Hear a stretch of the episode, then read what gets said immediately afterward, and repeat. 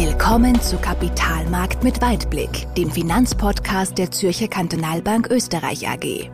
Wir sprechen über Themen, die Anleger bewegen, über das aktuelle Geschehen an den Finanzmärkten und der Weltwirtschaft und wie wir dieses einordnen und bewerten. Und hier sind Ihre Gastgeber, Hermann Wonnebauer und Christian Nemeth. Liebe Zuhörerinnen, liebe Zuhörer, wir melden uns heute wieder mit einer Folge von unserem Podcast Kapitalmarkt mit Weitblick. Und diesmal ist es wirklich ein sehr, sehr spezieller Termin. Wir sind mitten in der Ukraine-Krise. Es ist etwas geschehen, was wir vor Wochen, Monaten nicht mehr gedacht hätten.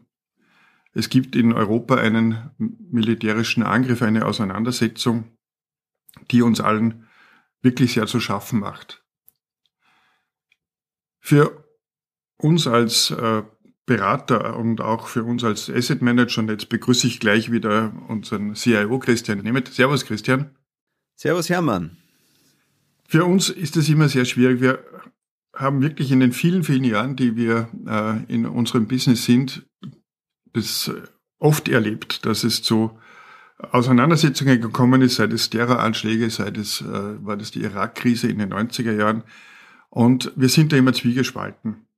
Auf der einen Seite leiden wir, so wie Sie, liebe Zuhörerinnen und Zuhörer, an, an diesen Entwicklungen und an den schrecklichen Bildern, die uns äh, hier ereilen. Auf der anderen Seite müssen wir aber auch äh, an das Vermögen und den Schutz der, des Vermögens unserer Kundinnen und Kunden denken. Und das ist oft sehr, sehr zynisch und das tut uns auch manchmal weh, weil äh, wir sind schon froh, wenn die Börsen nicht völlig abstürzen in, sol in solchen Zeiten, äh, weil das ja auch äh, unser unseren Job beeinflusst und unseren, unseren Beruf. Auf der anderen Seite äh, hat das aber alles sehr, sehr negative Auswirkungen. Trotzdem müssen wir dann auch als Menschen uns hinstellen und sagen, wir müssen jetzt äh, das tun, was, was wir tun können für unsere Kunden. Und das ist, dass wir einfach mal schauen, was sind jetzt die Möglichkeiten, um Kapital zu schützen ähm, und äh, vor solchen Ereignissen auch in Sicherheit zu bringen. Nun, äh, Christian, du hast ja einen besonderen Spruch, der mir sehr gefällt. Äh, weißt du, was ich meine? Nein, aber ich lasse mich gerne überraschen. Das ist, ich glaube, das ist vom Kierkegaard, der sagt, das Leben wird äh, nach vorne gelebt und nach hinten verstanden. Und nach diesen Krisen ist es ja immer so, dass man dann sagt, wenn wieder Ruhe eingekehrt ist, naja, hätte man ja eh wissen müssen, beziehungsweise war ja eh klar. Und jetzt möchte ich ein bisschen mit dir über die Situation jetzt reden und auch wenn wir alle jetzt im selben Boot sitzen, und nicht wissen, was passieren wird, wie würden wir uns jetzt aufstellen? Was ist die, die Meinung jetzt von euch als Asset Manager zum aktuellen Thema, zur aktuellen Situation? Ja, Hermann, danke für deine Einleitung. Du hast es ja gesagt, also wir wollen da jetzt nicht pietätlos sein, aber es geht darum, jetzt professionell mit dieser Situation umzugehen im Sinne von einem Blick auf die Finanzmärkte und unsere Expertise entsprechend einsetzen. Genau. Und du hast ähm, auch meinen, einen meiner Lieblingssprüche zitiert, äh, das Leben wird nach vorne gelebt, nach hinten verstanden, das stimmt. Und man muss eben gerade auch bei Finanzmarktentscheidungen auch immer wieder sagen, man kann nur immer mit dem aktuellen Informationsstand Entscheidungen treffen. In was wir in, in einer Woche, in fünf Monaten, in einem Jahr an Informationen haben werden, das kann ich dann nicht einfließen lassen, um zu beurteilen, ob die Entscheidung heute, wir haben jetzt gerade den 1. März, wenn wir aufnehmen, ähm, für Entscheidungen treffen, sondern ich kann das immer nur mit dem aktuellen Informationsstand haben. Und die, die, meine, meine Doktrin ist immer, professionelles Handeln ähm, ist auch hier gefragt in diesem, diesem Umfeld und wir müssen halt schauen, mit den Informationen bestmöglich umzugehen und daraus die entscheidenden Schlüsse zu ziehen. Mhm. Und wenn man sich jetzt anschaut, was ist an den Märkten passiert, ich würde es mal so aufteilen, dass wir mal ein bisschen mal so einen, einen Überblick geben, wo stehen wir denn da gerade, ja?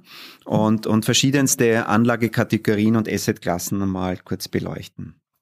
Was klar ist, dass die Aktienmärkte nach unten gegangen sind, wobei, wenn man sich nur jetzt anschaut, letzte Woche, ähm, der, der Weltaktienindex hat sich relativ wenig bewegt, auch durch diesen Einmarsch ähm, von Russland in der Ukraine. Natürlich hat es ähm, deutliche Auswirkungen auf einzelne Märkte, Markt und Marktteile ähm, gegeben. Also wenn man sich anschaut, Indizes, die ähm, sehr stark regional, geografisch halt eine, eine Russlandnähe auf, aufweisen, also viele Aktienmärkte in Osteuropa sind ähm, nach Bekanntwerden der, der Invasion am Donnerstag halt schon mal gleich deutlich nach unten gesagt.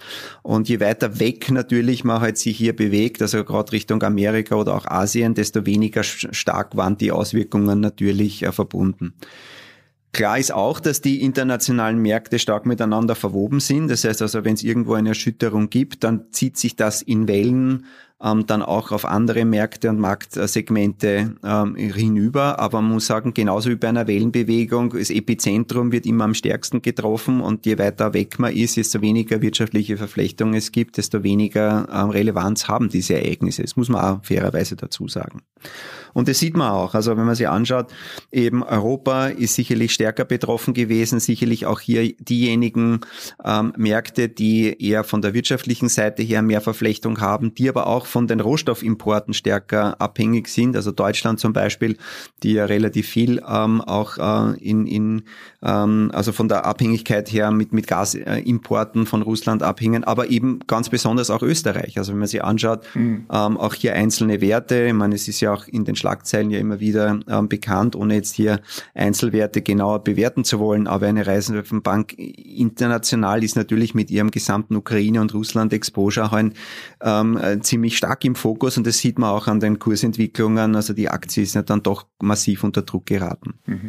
Wenn man sich ja anschaut, was ist in Russland selber passiert, und da muss man sagen, dass die Sanktionen schon deutlich Wirkung äh, zeigen und, und man muss auch sagen, die, die, die Sanktionen sind nicht wie damals bei der Annexion der Krim ähm, eher symbolischer Natur, wo man sagt, naja, man hat ein bisschen was gemacht. Im Vergleich dazu sind wirklich ähm, relativ rasch und sehr umfangreiche Sanktionen gegenüber Russland verhängt worden. Und das, wenn man sich nur rein die Finanzmärkte anschaut, dann zeigt es schon enorme Auswirkungen. Also der, der russische Aktienmarkt ist komplett kollabiert. Es hat immer wieder Unterbrechungen gegeben, ähm, ob man den, den Handel überhaupt wieder, wieder aufnimmt. Und je nach Index, den man da anschaut, hat es also in der Eröffnung also Kursrückgänge um 50 Prozent und mehr gegeben.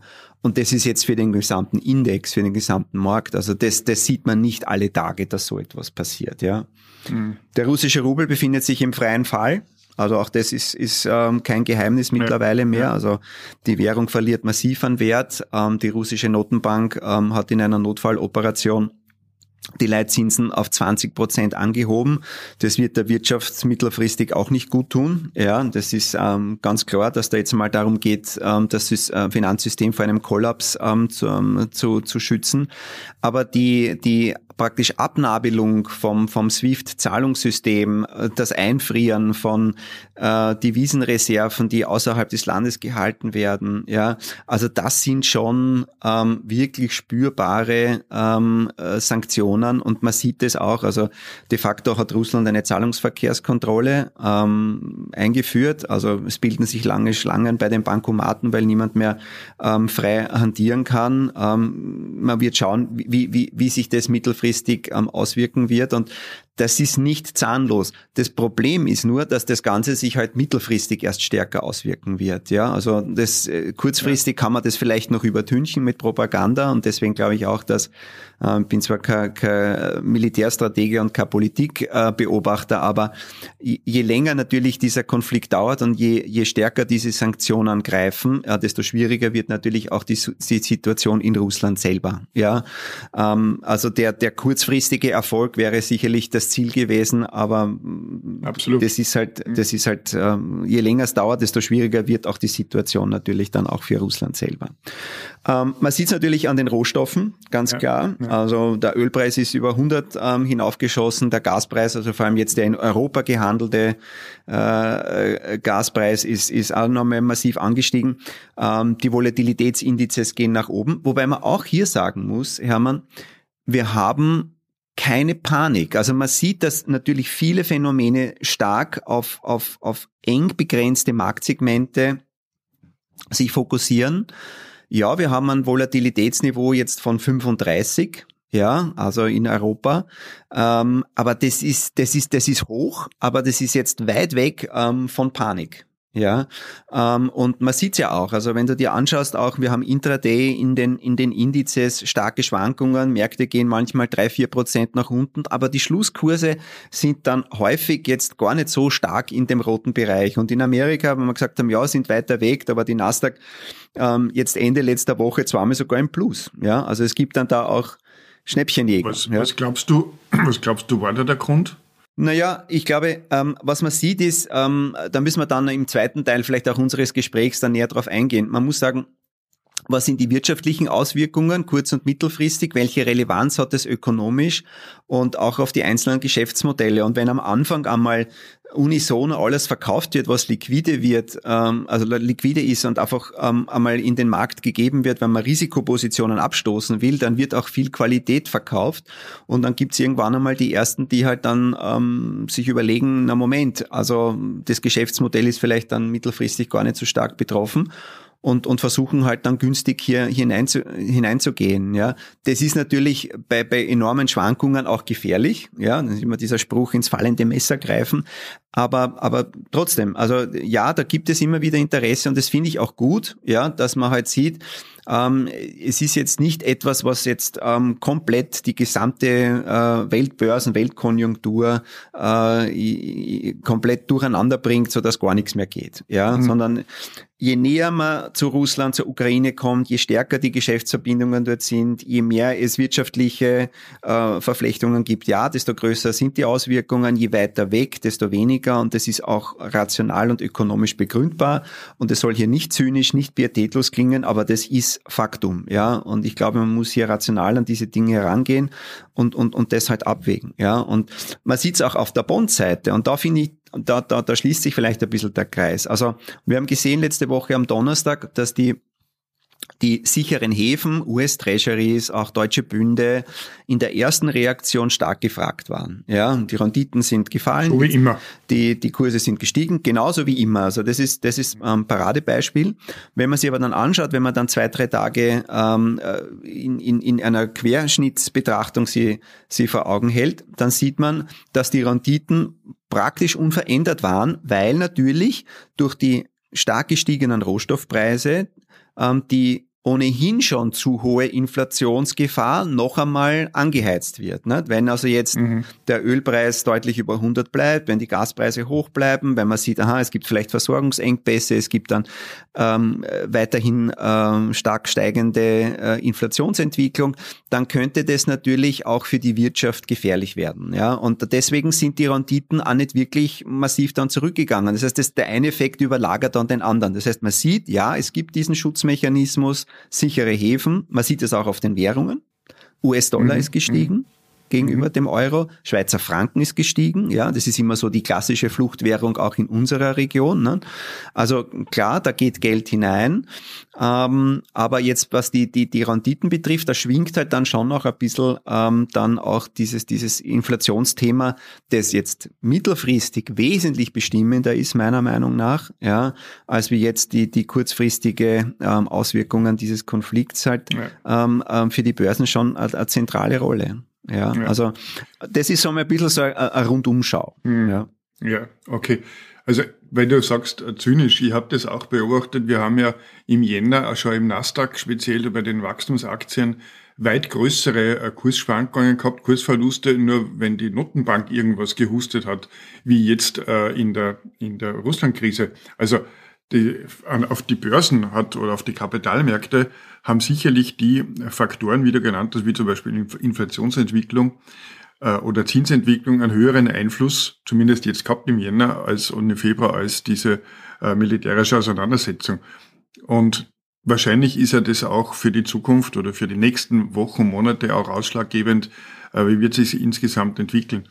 Ich habe einmal gelesen früher, dass äh, Kapitalmarktkorrekturen nur dann äh, wirklich nachhaltig und negativ sind, wenn sie, äh, wenn die die Rohstoffpreise mit involviert sind. Das war früher so, wenn einfach der Ölpreis gestiegen ist, dann ist die Wirtschaft in die Knie gegangen, zack. Aber selbst jetzt ist bei einem relativ sehr, sehr hohen Ölpreis äh, die mehr Ruhe da als früher. Und das hat vielleicht schon auch ein bisschen damit zu tun, dass jetzt die EU speziell draufkommt, dass man sie vielleicht von diesen äh, fossilen Energieträgern und speziell von der von diesen großen Lieferfähigkeiten aus Russland ein bisschen verabschieden wird und vielleicht schneller, als es sonst gewesen wäre. Bist du da auch dieser Meinung?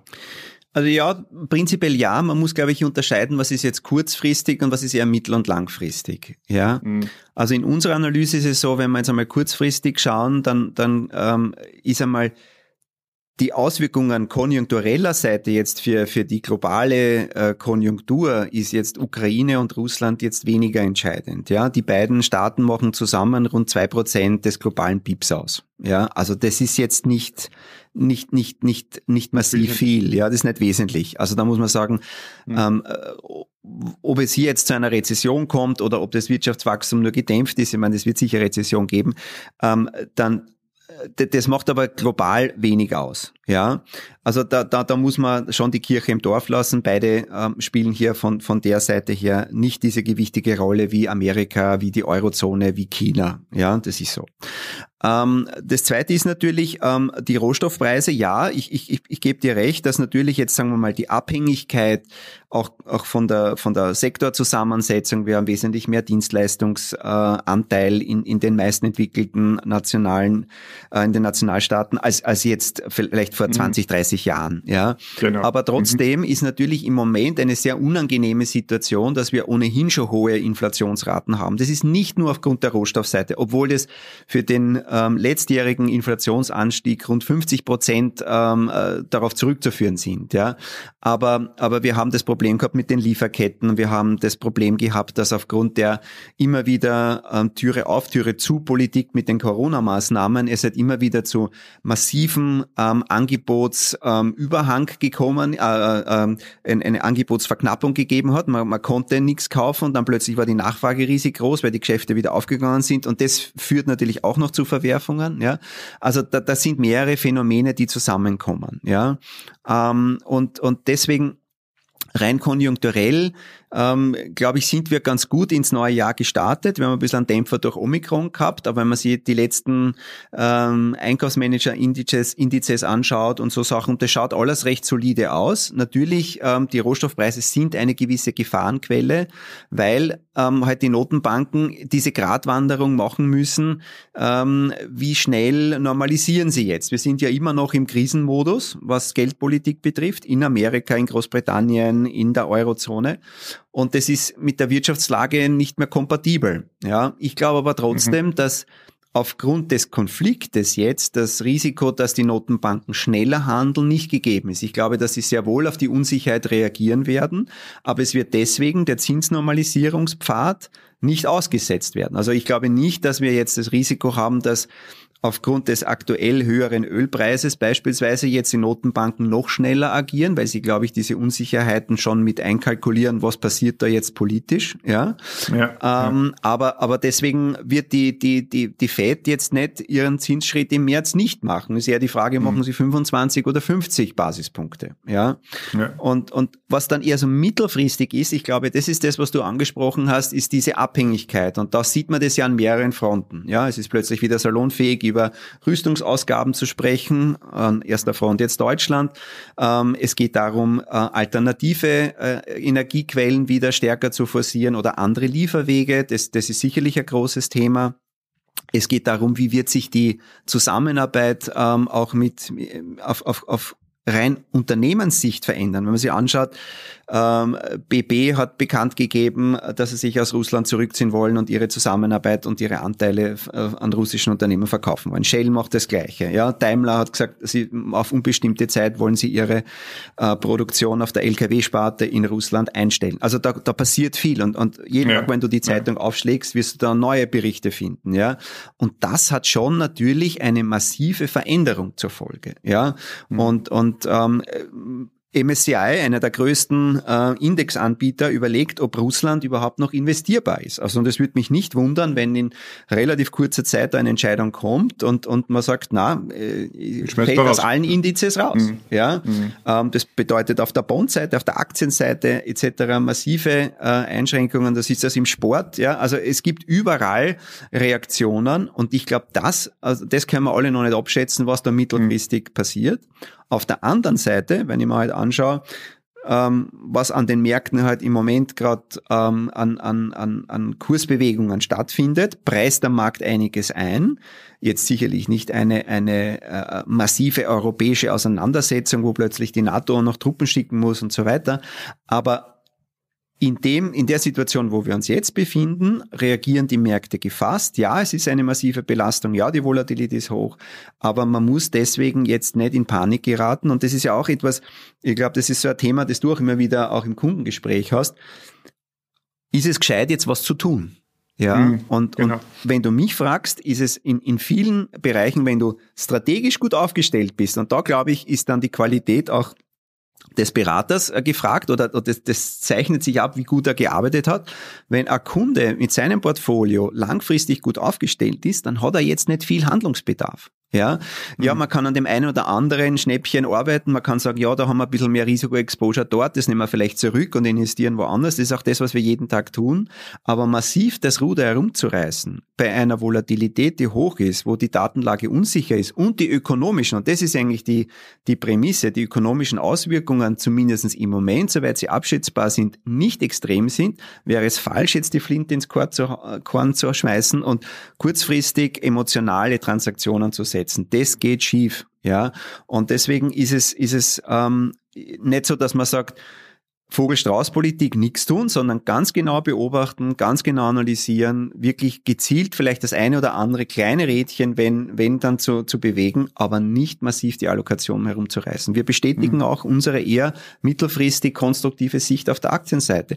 Muss man jetzt mit voller Kraft rein? Wahrscheinlich auch nicht. Ja, das ist jetzt auch nicht jedermanns Sache. Ja, aber auf der anderen Seite jetzt in Panik zu sagen, na, da, da muss ich jetzt raus, dann war vorher schon das Risikoprofil nicht, nicht ähm, äh, gut äh, herausgearbeitet, dann hat man da irgendwo ein strategisches Problem in seinem Portfolio, das kann man bereinigen. Aber ansonsten, und da bin ich mir ziemlich sicher, dass das bei unseren Kunden der Fall ist, ähm, wird man jetzt nicht super entspannt schlafen, weil auch die menschliche Tragödie ähm, da natürlich auch im Vordergrund steht. Aber was sein Portfolio betrifft, ähm, glaube ich, ist jetzt in den Wochen und Monaten davor aufgrund von Inflation und sonstigen Sachen viel mehr passiert als jetzt kurzfristig aufgrund dieses Konflikts und dieser, mhm. dieser Eskalation. Mhm. Gut, mein Lieber. Äh, Christian, das war jetzt, glaube ich, doch auch wieder ein bisschen beruhigend und bringt uns auch zurück zu den Fakten, auf die man schauen muss. Und äh, wir möchten Ihnen, äh, liebe Kundinnen und Kunden, liebe Zuhörerinnen und Zuhörer, auch das Gefühl geben und die Sicherheit geben, dass wir immer am Ball sind, dass wir immer richtig investiert sind, äh, auch wirklich äh, auch mal schlaflose Nächte haben, damit wir auch die richtigen Entscheidungen für Sie treffen können. Ich hoffe, wir können bald mal sagen, wir haben äh, es nach äh, vorne gelebt und gut nach hinten auch und richtig verstanden und möchte jetzt äh, an dieser Stelle mich verabschieden bei Ihnen und hoffe, dass dieser, äh, dieser schlimme Konflikt bald, sehr bald zu Ende geht und äh, wir keine Opfer oder wenig Opfer sehen werden. Das wünsche ich mir ganz besonders dir, lieber Christian. Danke ich für diese wie immer so spannenden, interessanten äh, Ausarbeitungen und Kommentare und äh, freue mich schon auf das nächste Mal. Servus Christian. Servus Hermann. Kapitalmarkt mit Weitblick. Wenn Ihnen diese Episode gefallen hat, dann abonnieren Sie unseren Podcast auf iTunes oder Spotify. Oder besuchen Sie uns auf unserer Website www.zkb-oe.at. Wir freuen uns, wenn Sie auch nächstes Mal wieder dabei sind. Vielen Dank fürs Zuhören. Die Inhalte sind allgemeiner Natur und stellen keine Anlageberatung, sonstige Empfehlung oder Anregungen zu Anlagestrategien in Bezug auf ein oder mehrere Finanzinstrumente oder Emittenten von Finanzinstrumenten dar. Bitte beachten Sie die rechtlichen Hinweise auf www.zkb-oe.at.